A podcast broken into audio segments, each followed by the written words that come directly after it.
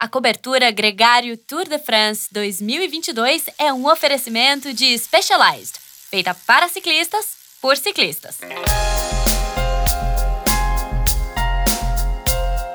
Tota Magalhães e o Irá França, bem-vindos ao Gregário Cycling. Aqui é Álvaro Pacheco, com o privilégio de receber uma confirmada campeã brasileira e despontando para outras aventuras aí na vida como ciclista profissional de elite. E a sabedoria do Irá França da Specialized University, da relação com veículos, para a gente falar hoje de um assunto que é fundamental na bicicleta, que são as rodas. Então, bem-vinda, Tota, bem-vindo, Irá. Eu que agradeço o convite, sempre uma honra estar é, tá aqui é, e vamos falar sobre rodas. Maravilha, agradeço demais a oportunidade de estar mais uma vez com você, Álvaro, e agora com a Tota, que é um atleta incrível, uma pessoa gente finíssima, é ciclista desde sempre, né? Já nasceu em cima da bicicleta, então poder trocar com essas pessoas, conversar aí para entender o que sente do equipamento, né? De quem está realmente correndo em performance é, é bem rico. Então, prazerzaço falar disso com vocês. Tota, vamos falar aqui da história das rodas, né? E falar de uma evolução de roda de alumínio, roda de carbono, diferentes alturas de, de roda de carbono e a geração que a gente tem hoje, que é o carbono com disco. Você chegou a andar de roda de alumínio? Você já usou no, no começo ou usa hoje roda de alumínio versus roda de carbono e tem essas escolhas? Eu, quando ganhei a minha primeira speed, que antes eu andava com uma mountain bikezinha emprestada da minha mãe, é, a minha roda era de alumínio. Então, eu com uns 14 anos de idade até uns, acho que 16, 17, andei esse tempo todo de alumínio, fazendo força. Como é que você sentiu quando você andou pela primeira vez numa roda de carbono? Cara, foi assim, paixão à primeira vista, assim. Eu botava potência, a bicicleta rendia, era uma roda de perfil mais alto, e a minha antiga, que era uma de alumínio, não era de perfil alto, era uma, uma roda de perfil baixo. Então, claro que tinha essa diferença, mas assim, era outro mundo. Era você pegar, é, comparando assim, você tá num carro manual e vai para um carro automático. Então o negócio se embalava, não precisava fazer força, e, apaixonante. E tem, e tem uma coisa de perfil alto que é essa evolução, de que quando você atinge uma velocidade acima dos 35 por hora, ela parece que solta, né? Quando você estava acostumado que começa a ficar mais difícil sustentar aquela velocidade, ela parece que encaixa e te estimula para ir mais, né? É, não, entra, entra como se fosse no piloto automático. Essa questão da, da, do aro de alumínio e o aro em carbono, pelo material do carbono, a gente conseguir fazer laminações que deixam o aro em carbono, mesmo com perfil alto, ainda mais leve do que um aro de alumínio, a gente tem dois ganhos aí, né? Então a Tota sentiu exatamente isso. Primeiro, ela, ela teve um ganho aerodinâmico considerável e ela também teve um, um ganho é, de leveza com a roda. Então, você manter a aceleração e você tirar peso da alavanca, né? Porque é legal a gente falar isso. O que, que é o peso da alavanca da roda? Qual é o ponto que acelera a roda? É o ponto mais extremo do, do, do, aro. Então, é, o cubo é o centro da roda, só que a ponta da alavanca é a ponta do aro. Então, se o aro é leve, é mais fácil de acelerar. Hum. Se o aro tem um perfil aerodinâmico, ele vai ter um ganho aerodinâmico. Então, a Tota sentiu na pele, por isso que é legal escutar de um atleta, é, o que a gente explica em tecnologia. Né? O Ira, aproveitando é, a sua fala, durante um bom tempo, e tem gente que até acha isso, de que uma roda de carbono é frágil. Então, se você não quer se chatear tanto, você precisa usar uma roda de alumínio. É, o que, que, você acrescentaria, baseado nas informações que você tem acesso da Specialized, sobre essa declaração? É, é, é bem equivocado, né? É uma, uma, um posicionamento desse, porque, primeiro, a diferença é que o alumínio, quando você dá um impacto bem forte nele, o alumínio amassa. Um impacto de quina, o alumínio amassa. O impacto de quina no carbono, ele pode vir a ferir a trama do carbono, que, que, que nada mais é do que várias camadas ali sobrepostas, é, conectadas através de resina, né? Então, a forma como elas são manipuladas, às vezes podem ter ali a liga, né? Aquela estrutura quebrada e ali você começa a romper a lâmina. Só que a, a questão da resistência cada vez mais maior, é, é, é, cada vez maior, justamente porque a gente vem manipulando carbono de formas diferentes, misturas diferentes com resinas, onde a gente consegue chegar hoje a, a um nível assim antes inconcebível em termos de durabilidade para uma roda em carbono. É, as nossas rodas mais recentes elas quase dobraram o nível de exigência de impacto da UCI, da, da UCI para ser aprovada uma roda. Ou seja, as nossas novas Rapid e a Alpinist são rodas que elas suportam quase o dobro do que é exigido pela UCI. Então, realmente, é, as rodas em carbono, eu, eu, falo hoje seguramente que elas são super, super resistentes a impacto. Alex Tota, eu tive o privilégio de fazer uma viagem com a Quick Step lá para Paris-Roubaix e conhecer o diretor técnico, que é um português, gente muito boa, o Rodrigo, e que falou que a Quickstep fez um teste em 2018, que pegaram um ciclista, eu tenho pena desse ciclista, mas pegaram um ciclista que fez os 240 quilômetros num tubular, só que o tubular vazio, pegando todo o segmento de pavê para ver se a roda é, da, da Roval aguentava. A roda chegou inteira.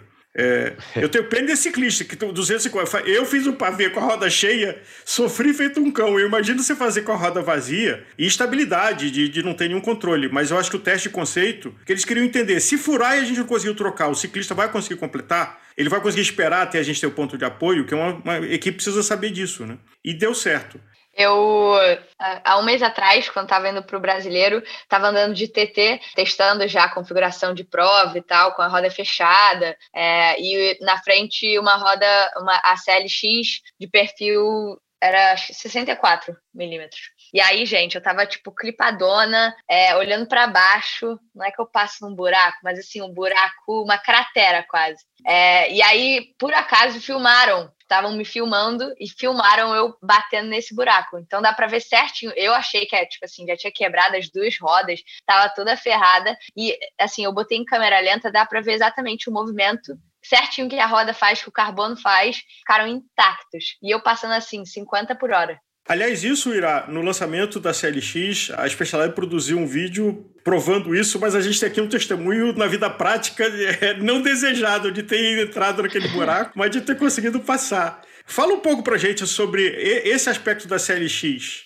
da última geração. As duas rodas tem até uma, uma, uma situação interessante. É, a gente lançou agora a, a, a Rapid e a Alpinist é, CLX 2, que agora são compatíveis com tubeless. E o modelo anterior, ele já tinha projetado, ele tinha sido projetado para que fosse tubeless. Só que exatamente é, em algumas situações a gente entendeu que ele não atendia é, essa capacidade é, é de sofrer com impacto quando a gente está falando de uma roda tubeless, tá? Porque é completa, completamente diferente você estar tá andando com uma roda com câmera e pneu e você cai num buraco e é completamente diferente quando você está andando com uma roda que é tubeless e aí você está fazendo uso do líquido ali e cai nesse mesmo buraco. A exigência da roda é, é, muito maior quando o sistema é tubeless. Então, para essa roda nova, por isso que a gente alcançou esses índices aí de duas vezes, quase duas vezes o que é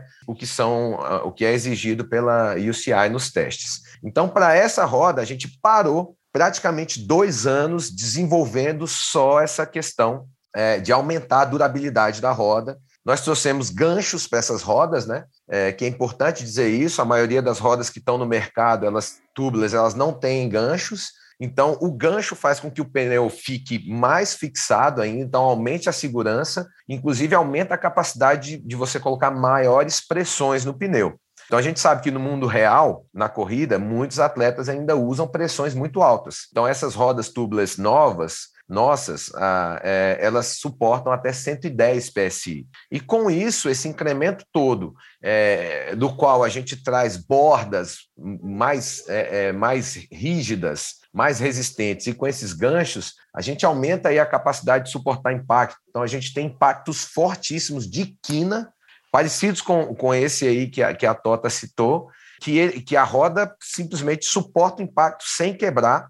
A gente fez testes extremos onde a roda ela chega a trincar, mas ela não trinca o suficiente para que o pneu se desloque da roda continuando o pneu na roda, ou seja, sofrendo um, um, leve trinco, pode ter até um vazamento de líquido, mas o ciclista vai conseguir parar a bicicleta com segurança. Então, nosso objetivo era focar em que, mesmo com impacto extremo, em que a roda venha a trincar, que o pneu permaneça no ar para que o ciclista consiga parar a bicicleta com segurança. Tota, você tem o privilégio de é, pedalar no paraíso que é, é a vista chinesa e a Floresta da Tijuca, e deve ter testemunhado na tua evolução como atleta o desafio das rodas de carbono com freio de pinça e a solução disso com disco. A, a tua experiência em usar roda de carbono de freio de pinça e usar roda de carbono com disco? É, então, aqui na vista, é, como é uma descida super é, trincada, digamos assim, então, assim, você não consegue, é, em vários momentos você tem que frear muito,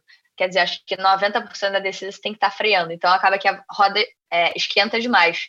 Então, assim, a, quando a galera vem me perguntar, nossa, Tota, o que, que você acha? O que, que você acha que eu devo fazer upgrade? O primeiro que eu falo é freio a disco, que começando que em termos de segurança, é assim, outro patamar, e segundo, assim, é, e que eu vi muita diferença, você consegue frear em cima. O que eu sentia muito no, no freio é, hidráulico era que, assim, você demorava para parar, né? Então, tipo, você já tinha que antecipar seu movimento. Então, você freava muito antes de realmente chegar na curva. E com freio a disco, não. Você tá na, na boca da curva, você começa a frear. Então, acho que isso, para mim, fez super a diferença. E óbvio que essa questão de não esquentar a roda é, e preservar mais o carbono também. Não, e sem falar no seco, porque quando chove, eu lembro de um pedal, o último pedal que eu fiz ano passado, e eu tava com a bicicleta de pinça, que eu desci a serra ali de Itaipava, fui sair de Itaipava, fui até Teresópolis e voltei. Maravilhoso, mas chovendo o cão. Na descida, que é 4% ali do, do Vale da Boa Esperança, eu tava freando na reza, porque não tinha freio. É, numa subida, de, numa descida longa de 12 quilômetros, chovendo muito, a roda já empapada, eu rezava, rezava, rezava, rezava, rezava, levantava o corpo, porque eu claramente não tinha controle sobre a frenagem. Tive uma experiência, vocês estão contando, eu estou revivendo essa experiência maluca que eu tive no Letap agora. Porque eu fui para o Letap e não estava considerando correr, deixei lá para os 48 do segundo tempo e consegui arrumar uma, uma, bicicleta com um grande amigo meu que mora no Rio de Janeiro, que a bicicleta de estrada dele basicamente fica no rolo. Então ele, ele inclusive trocou as rodas originais por rodas de alumínio, com freio a pinça, né? E lá vai eu correr num Letap que choveu. Cara, é, assim, foi assim, é, é, eu nunca senti tanta saudade da minha, da minha SL7 com freio a disco. Mas é engraçado porque tudo que tem roda, carro, moto, já foi para disco e já foi para tubeless faz tempo, né? É, é, eu acho que tem uma coisa da, da resistência, principalmente os crimes de estrada, o mountain bike já abraçou isso há mais tempo, é, é, menos preconceituoso, mas como a estrada, o ciclista de estrada ainda ficou resistente a abraçar o disco e o tubeless é, eu, Tota, eu sou um, um, entusiasmado por pneu e há muito tempo já usava pneu 28 com a libragem mais baixa e desde o ano passado comecei a usar tubulars. E é uma maravilha, porque eu peso 70 quilos e andar com 60 libras. Porque é uma coisa que, é, e esse é um dos mitos né, de ciclista, de que você tem que o pneu tem que ser uma pedra, né, de 140 libras, 150 libras. Só que você tem um conceito que é o seguinte, quanto mais cheio, mais ele quica. Ainda mais no piso irregular que a gente tem aqui onde a gente anda, então você perde tração, porque na hora que ele quica e você coloca força, aquela força se perde. É, por milissegundos ou por um segundo. Então, na hora que você abaixa a pressão, você vai conseguir tracionar melhor, porque o pneu não vai, vai quicar menos, fica menos desconfortável, fura menos. Uh, e, e, várias pessoas, assim, o tubeless eu acho que é genial nisso, porque ele permite, pelo encaixe dele, a libragem mais baixa e colocando selante com a tua chance de furar cai a próximo de zero. Mas eu queria ir para outra pergunta, Tota. Perfil. Diferença de perfil. Então você pedala na vista, acabou de defender o seu bicampeonato é, brasileiro lá em Tocantins. Como é que você está vendo a evolução de perfil, da roda de perfil mais baixo e a roda de perfil mais alto? E se está chegando no momento que você está achando roda que faz quase tudo para você? Então, acho que, bom, para quem não, não sabe, existem vários perfis de roda. Uma roda vamos supor, para escalada, é uma roda de perfil mais baixo, então de 25, 35 milímetros, e uma roda mais aerodinâmica, mais plano, digamos assim, é uma roda perfil mais alto, de 50, 60 até 80, ou até uma roda fechada. É, e que muitos, é, muitas bikes de contrarrelógio quer dizer, muitas não, grande parte, no caso 100%, usam as rodas fechadas. Bom, vou primeira experiência aqui no Rio, é, com as rodas de bainha alta e as rodas de bainha baixa. Eu subo, assim, acho que quatro vezes na semana eu tô escalando o morro. Tô lá no, nos morros. Então, é, por muito tempo eu usei roda de bainha é, baixa e gostava muito, é, rendia super na, no, na subida, mas acabava que no plano eu perdia muito com isso. E, e aí, do, a partir do momento que eu, eu comecei a andar de, de rapid, assim, cara, é, é, outro jogo, assim, é versátil. Então, acabava que, tipo, todo mundo veio me perguntar: nossa, Toto, você não tem uma roda de, de perfil baixo para subir e tal? Eu, cara, não precisa. Essa roda daqui é, serve para tudo, é super versátil. Eu ando bem na, na montanha, assim como no plano, esquece, não tem, não tem outra. E a roda, mesmo de perfil alto, uma roda de perfil alto, é, com vento, você não sente o vento, batendo o vento assim, cruzado, é, é como se ela, tipo, passasse reto, não tivesse ventando direito, e lá em Palmas, lá em Tocantins, onde aconteceu o brasileiro, é, ventava super, e eu não senti o vento me atrapalhando, digamos assim, não senti a, a bike é, é, como é que é? desequilibrar, digamos assim. Então, inclusive até fiz a prova de contra-relógio de roda fechada e que mesmo assim, com vento cruzado, nada.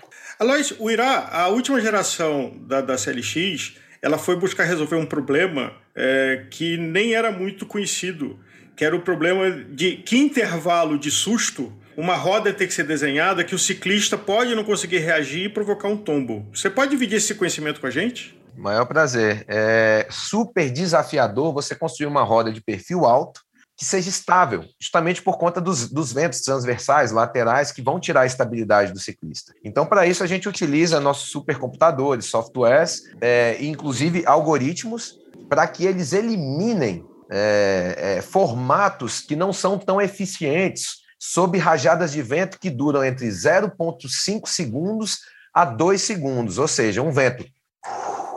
Fiz aqui repete a sonoplastia do vento. Repete a sonoplastia do vento. Ó. Tá? Um vento de 2 segundos, de 0,5 segundos até 2 segundos, é o pior para o ciclista. E é muito fácil explicar o porquê. É, segundo os, os, os, estudos de tempo de reação do cérebro é, é, em relação a uma rajada de vento, já estudos é, da, da, da automobilísticos, aeronáuticos, entendem que entre 0,5 a 2 segundos é, é o tempo mais perigoso para o homem. Por quê? Porque quando essa rajada de vento entra, ele demora um certo, o nosso cérebro demora um certo tempo para processar. E esse tempo que demora para processar é o tempo que você vai ajustar para fazer a compensação do vento. Ou seja, se recebeu uma rajada na direita, você vai fazer uma compensação é, é, para a direita para equilibrar a bicicleta. Só que esse tempo que você leva para entender a, a, a, a, sua reação, a, o nível da sua reação, é, ele é curto e faz com que você tenha uma supercompensação. Ou seja, você pode errar, e aí, aquele momento em que você compensou, o vento já passou, você está fazendo uma supercompensação, você vai se, se desequilibrar. Então, aí o que, que acontece? A gente tem de 0 a 0,5 segundos, o vento é tão rápido que você nem percebe. Você não consegue reagir a uma rajada de vento de entre 0 a, a 0,5 segundos. A partir de 2 segundos, é aquele vento que o ciclista consegue fazer uma compensação ainda melhor do que o formato da roda. Ou seja, passou dois segundos de vento, você já entende o que é o vento, você faz uma compensação com o corpo, com a sua pilotagem, e você consegue entregar um equilíbrio até melhor do que o formato da roda iria entregar. Então, o que, que o algoritmo desenha para a gente? O que, que o supercomputador desenha para a gente?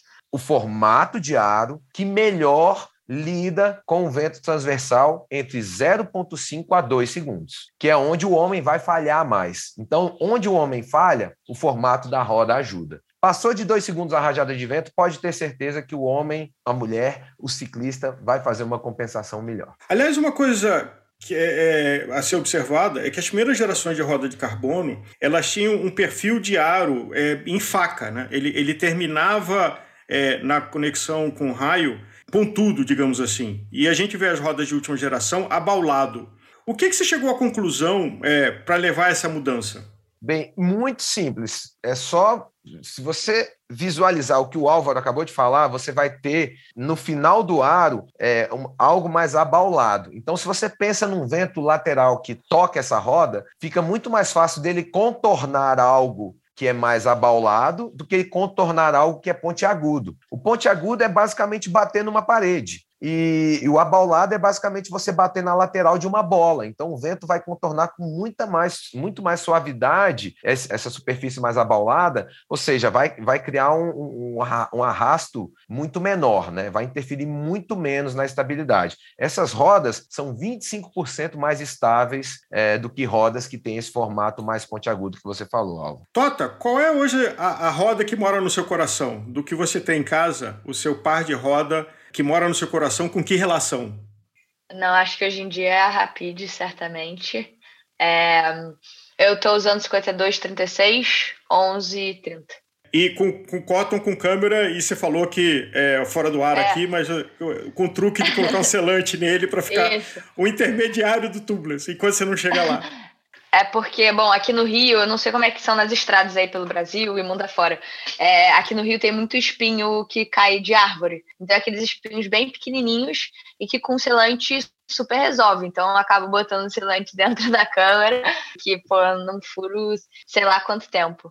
Bom, então, é, o é, manda um e-mail lá para para a Califórnia, para a Specialized, é, de que precisamos ter um, um cotton tubeless urgente é, para que a Tota vá com, com fé e coração é, no tubeless do, do cotton que é, ela gosta de rodar. Pode deixar, mas já temos aí os pneus tubeless, os turbo tubeless, eles têm aí é, TPIs bem altos também, são pneus super maleáveis, super leves também, e com esse benefício aí de eliminar o furo mesmo, e com outro benefício que eu acho importantíssimo falar, que não é só se livrar do furo, mas ter menos material para deformar, faz com que o pneu seja mais rápido, ele tem uma leitura ainda melhor é, do, que o, do, do, que o pneu com câmera. Ou seja, eu posso falar tranquilamente que um pneu é, tubeless que a gente tem hoje, turbo, ele vai dar uma sensibilidade e velocidade é, superiores a um Cotton com câmera. Tá? Posso falar seguramente. Agora, o Irá, a gente está chegando no final do Tour de France e acho que esse, esse ano de 2022 e o Tour de France foi um, uma marca importante dos ciclistas profissionais usarem tubeless, né? O que, que, você pode dividir com a gente das informações que a Specialized tem sobre isso? A gente está tá super feliz com o que está acontecendo, é, porque a gente chegou realmente num conjunto onde a gente entrega um pneu tubeless com capacidade, como eu disse, de usar PSIs da vida real, até 110 PSIs, é, um pneu e roda, que vão trazer uma segurança caso o ciclista bata num buraco, a resistência da roda é superior e mesmo que ela venha a trincar, como eu disse anteriormente, ela vai se manter no pneu, eh, ela vai manter o pneu conectado, é, permitindo o ciclista parar. E os watts que a gente vem ganhando com isso aí, que eu acho que é super legal falar, em testes que a gente fez, um conjunto tubeless é, faz com que o, o ciclista economize 3,7 watts para manter uma bicicleta a 40 km por hora. Aí você fala, pô, mas 3,7 watts é pouco? Não. Para performance, qualquer detalhe faz uma diferença. Quando a gente está falando de um Tour de France, é, é, é, isso que acontece. E isso por um motivo muito simples, né? Ação e reação, isso é física. Quando a gente tem menos material para deformar, o que, que acontece? O que, que faz a roda ir para o que, que faz a roda ir para frente, né? O que, que faz a bicicleta ir para frente? A roda, o pneu, empurra o asfalto para trás e o asfalto empurra a roda para frente. Então, a, a, velocidade dessa ação e reação depende de quanto material vai ser deformado. Então, basicamente, enquanto a roda, a, a roda vai empurrar o asfalto, vamos falar o pneu para ficar mais fácil, o pneu vai empurrar o asfalto, o asfalto está empurrando o pneu. Ao empurrar o pneu, o asfalto está empurrando o pneu, a câmera, que depois vai empurrar o, o ar que está dentro do pneu para depois o ar empurrar a câmera, empurrar o pneu, que aí depois vai empurrar o asfalto. Então a gente tem aí um delay por conta de mais material. Quando é o contrário, quando o asfalto empurra o pneu que já está conectado com o ar, o retorno é muito mais rápido. Então a gente tem uma velocidade otimizada aí, né? A gente tem menos material para ser comprimido nessa relação de ação e reação. E o mesmo acontece para a leitura do terreno. Né? O asfalto não é uma superfície perfeitamente lisa. Então, a leitura é muito mais fina quando tem menos material para deformar. Então, definitivamente, o pneu tubeless é o que tem de melhor hoje. E quando a gente compara ele com o tubular, que era equivalente por não ter mais material para ser deformado, a gente leva em conta que o tubular ainda fura. E o tubeless tem a possibilidade de você usar líquido. Então, realmente, não é à toa que os atletas profissionais todos estão rodando com essas, com essas rodas maravilhosas e pneus com tubeless. Tô precisando. Tô precisando de 3 watts a mais. a gente vai arrumar.